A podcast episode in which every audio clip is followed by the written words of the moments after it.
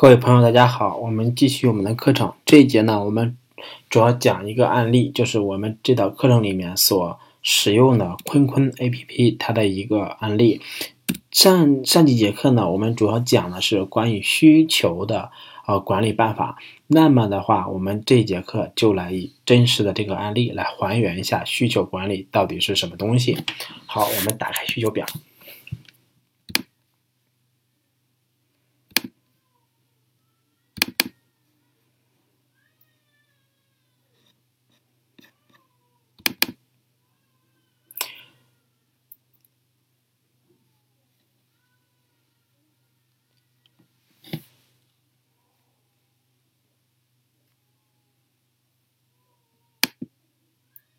好，在前面呢，就是我们呃说过了，就是需求管理的话，用表格或者用什么方式都是比较居多的。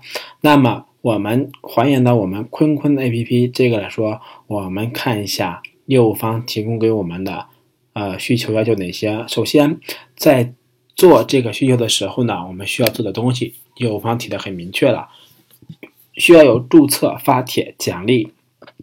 回答邀请好友点赞，这么几个东西。那么注册具体要求是什么呢？啊，用户可以使用手机号加验证码的方式注册坤坤，成为坤坤的用户。同时呢，用户也可以直接使用微信、微博、手机 QQ 直接登录。OK，这个需求描述可能就是一句话，但是它里面抽象的功能点，第一个是手机号注册，是吧？第二个就是说用微信注册，第三个是微博注册，第四个是手机 QQ 注册。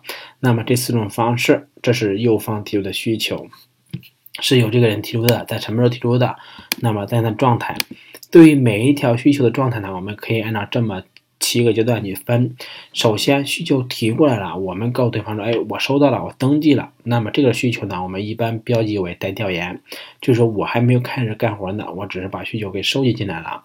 那么我们就以这个注册为例子来说，它收集过来之后呢，我们可能会去对竞品的注册方式进行研究。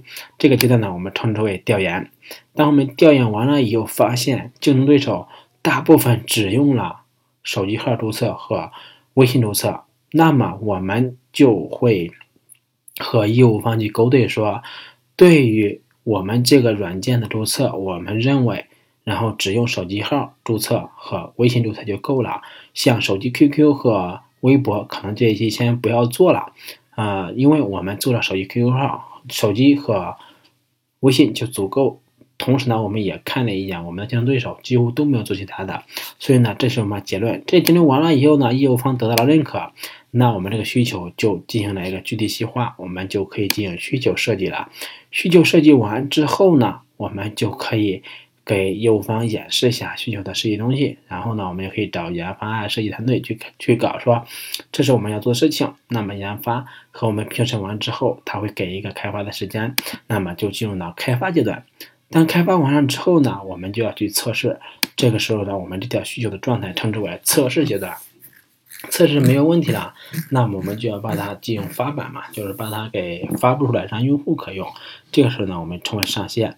一般上线后会留一周的观察时间，这一周里面如果这个功能被这被验证是 OK 的，没有问题的，我们一般会做交付，就是告诉业务方这件事情已经做完了，我们可以把它归档了。这是以注册为例子，我们讲了需求管理以及需求管理的这个具体的流程。当然，其他所有的这些功能呢都是一样的。比如说前期有的人我们需要做一个给回答点赞，那么如果说这时候结合我们的实际情况，我们不需我们认为做这一点价值不大，那么我们可以把它变成挂起，就是先不做了。这是说对于一个简单的需求值来说。我们作为一名产品经理，应该把这些信息实时给记录下来的一个演示样例。这节课呢，就是相对来说会短一些啊，只是跟大家分享一下关于需求池的管理，是一个真实的需求池是长这样子的。当然，需求池的目的是为了能够让产品经理记住一自己的一些事情和呃，为了自己能做决策的时候有更好的依据。啊，同时呢，也为了协调各个方面更加准确一些，啊，这个东西没有固定的格式，就是你所擅长的格式是最好的。